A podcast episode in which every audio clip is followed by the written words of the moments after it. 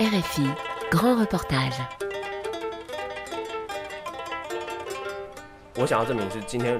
Je voulais prouver que les Taïwanais étaient prêts à partir aussi loin pour défendre les valeurs de la démocratie, pour empêcher qu'un petit pays puisse se faire opprimer par son grand voisin.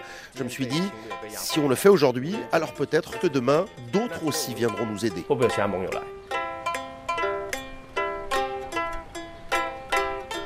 Partir en Ukraine pour ensuite défendre Taïwan. Ils sont une poignée, mais leur présence est symbolique. Depuis le début de l'invasion russe, une dizaine de volontaires taïwanais est parti servir en Ukraine. L'un d'entre eux y est d'ailleurs décédé au mois de novembre. Pour tous, l'Ukraine représente un miroir de Taïwan, archipel démocratique menacé d'invasion par la Chine. De retour à Taïwan, ces volontaires cherchent aujourd'hui à renforcer la préparation de Taïwan à un éventuel conflit. Partir en Ukraine pour ensuite défendre Taïwan, c'est un grand reportage de Adrien Simon.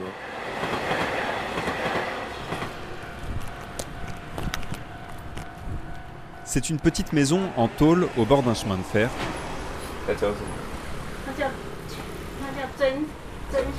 Dans la banlieue de dans l'est de Taïwan, ce fut la dernière résidence de Jonathan Tseng, ce père d'un enfant de 4 ans est décédé sur le front ukrainien en novembre dernier.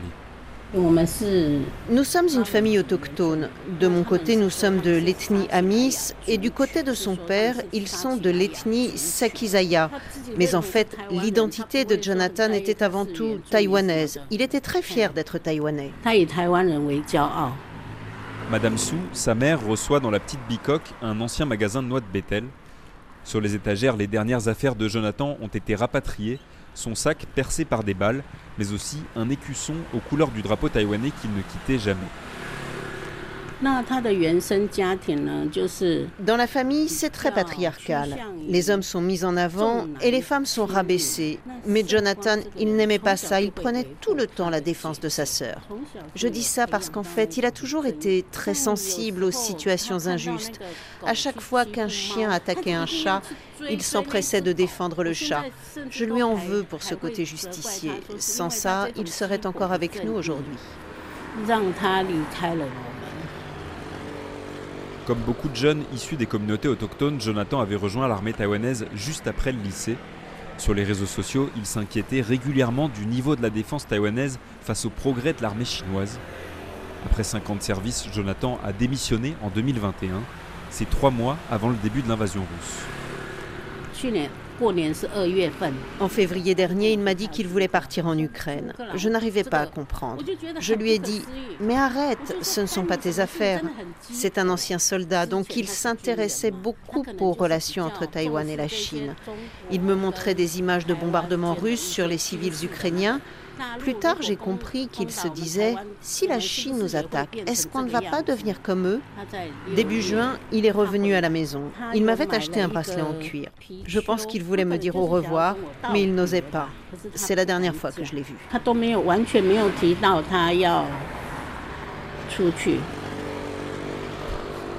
Peu après son arrivée en Ukraine, Jonathan a rejoint la Légion internationale créée par le président Zelensky dans une vidéo tournée sur le front, il a expliqué ses motivations.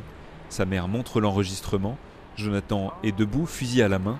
Il répond aux questions d'un de ses camarades. Jonathan, d'abord, d'où viens-tu? Je suis de Taïwan. Regarde ici. Eh oui. Pourquoi je suis venu? Je suis venu juste pour avoir de l'expérience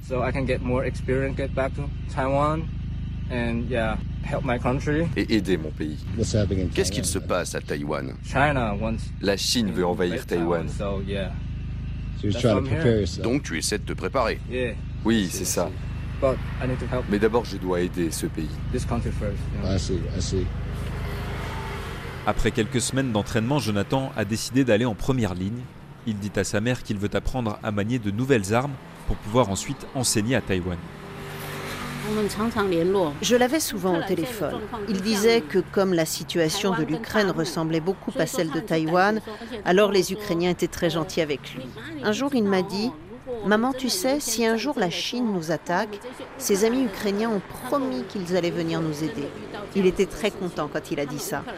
Je pense qu'il voulait rester parce qu'il se disait que s'il y avait des Taïwanais en Ukraine, alors un jour, d'autres aussi viendraient nous aider. C'est comme ça que je l'interprète aujourd'hui.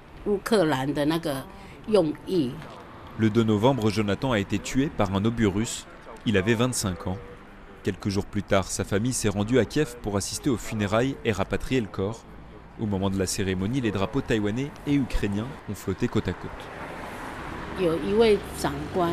Avant les funérailles, j'ai rencontré son supérieur. Quand il m'a vu, il s'est excusé. Il m'a dit que lorsque les obus ont commencé à tomber, il a donné l'ordre de se replier. Jonathan a entendu l'ordre, mais apparemment, il a vu un de ses camarades coincé devant. Donc il est reparti en avant. C'est à ce moment-là que l'obus est tombé. Son supérieur m'a dit, même nous les Ukrainiens n'avons pas été assez courageux pour faire demi-tour. Mais lui l'a fait. Il avait dit à ses amis de s'excuser auprès de moi s'il mourait. Il savait très bien qu'il prenait ce risque, mais il était prêt à tout pour aider l'Ukraine.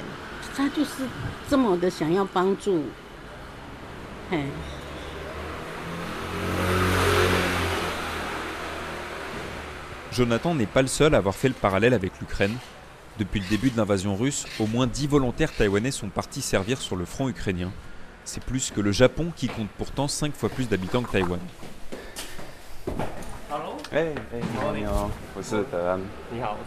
Yao Guanjun est l'un d'entre eux. Ce commercial de 29 ans est vendeur de café artisanal. Il reçoit en costume dans ses petits bureaux, sur les étagères des cafetières et du café, mais aussi des drapeaux ukrainiens et des fusils à air comprimé. C'est notre ancien bureau. Tu veux du thé Lui fait remonter le parallèle avec l'Ukraine au mouvement des tournesols de 2014 cette mobilisation étudiante contre un accord commercial entre Taïwan et la Chine avait conduit au déclin du Parti nationaliste chinois, alors au pouvoir. En 2014, les Ukrainiens aussi se sont rebellés contre leur président Yanukovych. C'était exactement comme nous. Eux, ils voulaient la démocratie. Nous, on voulait éviter un accord commercial avec la Chine car on pensait qu'il allait nous conduire vers l'annexion. La même année, il y a aussi eu l'annexion de la Crimée par la Russie. À ce moment, j'ai pensé à nos îles de Kinmen et de Matsu, qui sont très proches des côtes chinoises. C'est exactement pareil, c'est loin et difficile à protéger. C'est pour ça, avec tous ces points communs, dès que j'ai vu que la Russie commençait à envahir l'Ukraine, je me suis dit, il faut que j'y aille. Je voulais prouver que les Taïwanais étaient prêts à partir aussi loin pour défendre nos valeurs démocratiques, pour empêcher qu'un petit pays puisse se faire opprimer par son grand voisin. Je me suis dit, si on le fait aujourd'hui, alors peut-être que demain d'autres viendront nous aider. Le périple n'a pas été sans embûches. En Ukraine, à deux reprises, Guanjun a été pris pour un espion chinois. Je me suis fait encercler par des civils en colère. Ils m'ont demandé si j'étais chinois. J'ai sorti mon drapeau taïwanais et là, leur attitude a changé. Ils m'ont dit Ah, en fait, on est amis. Ils connaissent très bien la différence avec la Chine. Guanjun a finalement rejoint la Légion géorgienne. Il a rapidement été envoyé en première ligne dans l'est de l'Ukraine. Le chef m'a demandé ce que je savais faire. J'ai dit que je savais manier une mitrailleuse lourde. Il était très content. Mais un camarade m'a dit, tu sais que tu te mets dans la merde tout seul. La mitrailleuse, c'est l'un des postes les plus dangereux. Moi, avec le missile anti-char, je vais mourir en premier et toi, tu mourras en deuxième. À partir de là, j'ai commencé à avoir vraiment peur.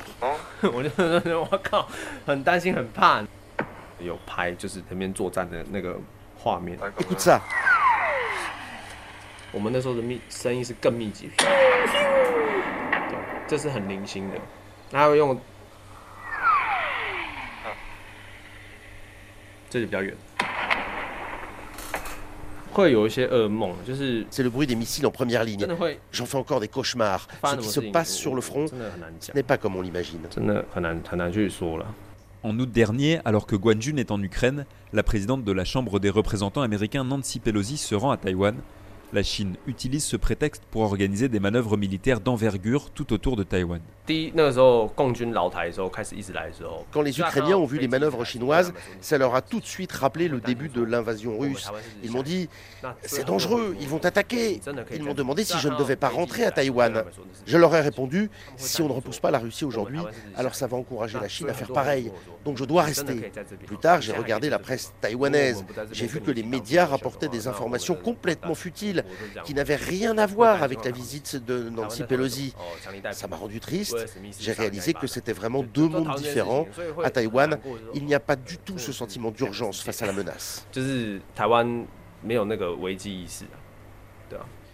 Après avoir vu un de ses camarades mourir devant lui, Yao a finalement décidé de rentrer à Taïwan à l'automne dernier. Depuis, il organise des formations de défense civile avec une bande d'amis et ses quatre frères. L'objectif, compléter la formation reçue pendant le service militaire. À Taïwan, beaucoup de gens n'ont pas fait leur service militaire, donc ils ne font pas confiance à l'armée. Et ils voient qu'en face, l'armée chinoise se modernise très vite, donc ils ont peur. C'est normal d'avoir peur.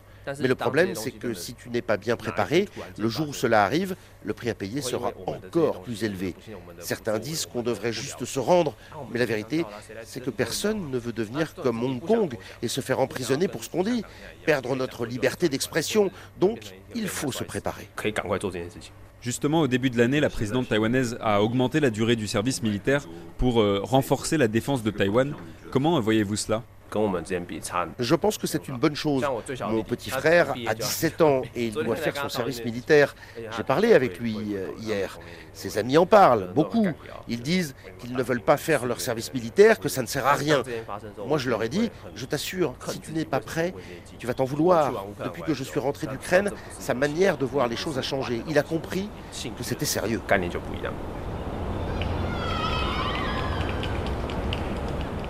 Encourager les Taïwanais à se préparer au pire. C'est tout l'objectif de Zhang Shuyan. Cet ancien officier de l'armée devenu guide touristique a rejoint en mars dernier les forces de défense territoriale de Kiev. Avant, j'emmenais souvent mes clients au Japon et le soir, j'avais du temps pour regarder des séries. Un jour, j'ai vu celle dans laquelle jouait Volodymyr Zelensky et j'ai commencé à m'intéresser à l'histoire de l'Ukraine. Je me suis dit, waouh, en fait, c'est vraiment comme Taïwan il y a un voisin autoritaire et agressif qui peut envahir à tout moment. Donc quand la Russie a envahi l'Ukraine, j'ai trouvé ça terrible. Je me suis préparé et je suis parti. Mais en fait, la raison principale de mon départ, c'est qu'à Taïwan, on n'a pas fait la guerre depuis très longtemps. Donc je voulais aller là-bas pour apprendre du terrain et ramener ces connaissances à Taïwan, pour apprendre aux gens à mieux se préparer à la guerre.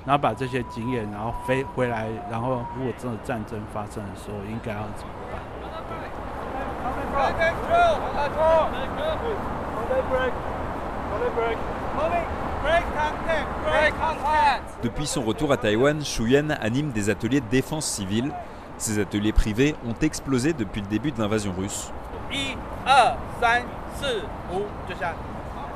La formation du jour a lieu dans un parc du nord de Taipei. Une dizaine de participants est venue s'entraîner aux tactiques de patrouille utilisées en Ukraine.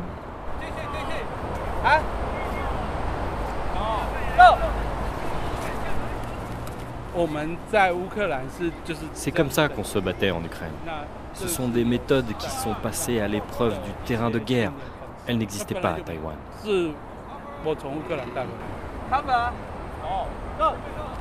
Parmi les participants, beaucoup sont des réservistes de l'armée qui souhaitent améliorer leur formation, comme Chong, graphiste de 30 ans. Pendant notre service militaire, on n'apprend quasiment rien. Et les tactiques de guerre sont héritées de la Seconde Guerre mondiale. C'est dépassé. Donc, s'il y a des Taïwanais qui sont partis en Ukraine et qui peuvent partager leur expérience de guerre, je pense que c'est une très bonne chose. La situation de Taïwan fait que la probabilité de conflit est élevée. Je crois que c'est important d'être préparé.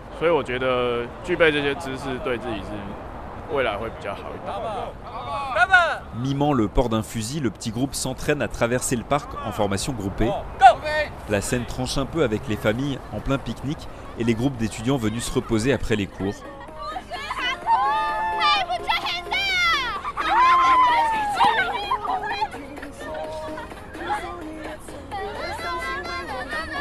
Ce père de famille est venu jouer au baseball avec ses enfants.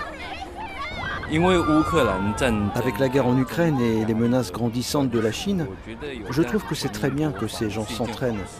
Mais le problème, c'est que la majorité des Taïwanais n'est pas du tout prête et ne possède aucune connaissance militaire. Si la Chine vient, très peu seront capables de réellement se battre.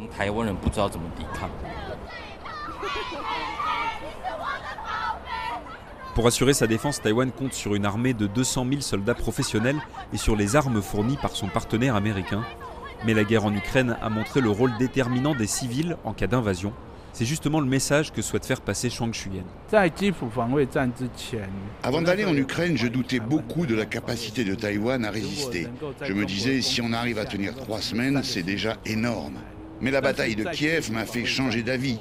La défense territoriale lançait des attaques surprises sur les convois de logistique russes et ça les a complètement coupés. Alors imaginez pour la Chine qui va devoir traverser un détroit de 150 km et faire venir ses soldats l'eau, la nourriture et les munitions.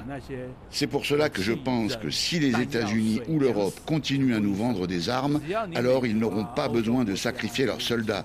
Nous, les Taïwanais, nous arriverons à repousser seuls la Chine. Mais pour ça, on a besoin d'une force de défense civile.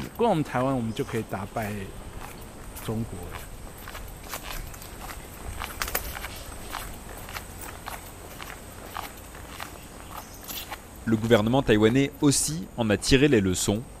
Depuis le début de l'invasion russe, le budget de la défense a augmenté, tout comme la durée du service militaire. Han Gamming est chercheur au sein d'un think tank rattaché au ministère de la Défense. Il était auparavant chargé du recrutement au sein de l'armée taïwanaise. Le gouvernement a beaucoup étudié l'exemple ukrainien du point de vue militaire. Je pense qu'on devrait surtout apprendre des forces de défense territoriale ukrainiennes qui ont joué un rôle clé. C'est important pour Taïwan car nous sommes une île. Si on est sous embargo et si notre défense aérienne et maritime échoue, alors l'armée chinoise va débarquer sur nos côtes et là, s'il n'y a pas de résistance locale, alors ce sera terminé.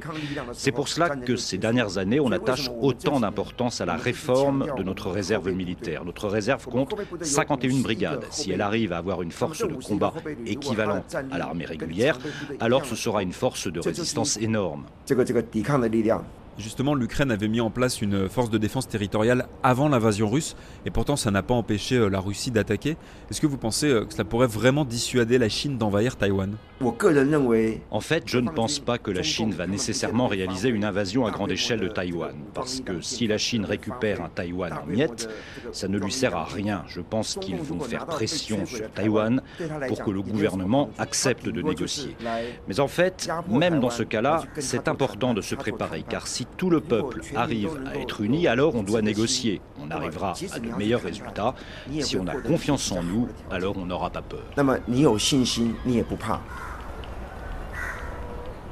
Selon les sondages, plus de 70% des Taïwanais se disent prêts à se défendre en cas d'invasion chinoise. Mais qu'en sera-t-il réellement Dans le parc où a lieu la formation de défense civile, Chong, un des participants, est optimiste. C'est vrai que les Taïwanais sont habitués à leur mode de vie paisible et pacifique, donc ils se sentent éloignés de la chose militaire. Mais je crois que c'est justement parce qu'on apprécie notre système libre et démocratique que le jour où quelqu'un nous agressera militairement, on s'unira, parce qu'on voudra défendre ce mode de vie. Selon le gouvernement taïwanais, Pékin sera capable d'envahir Taïwan à partir de 2027 D'ici là, l'archipel compte bien tout faire pour renforcer sa défense.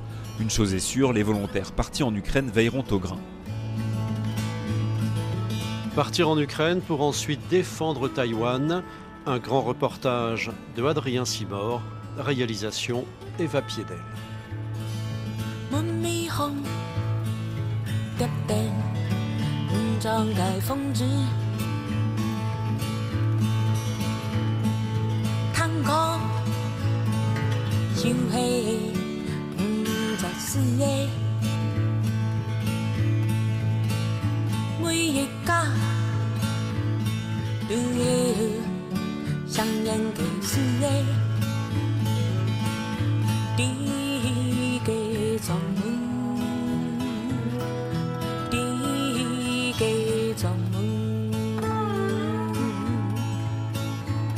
将苦难留在当地。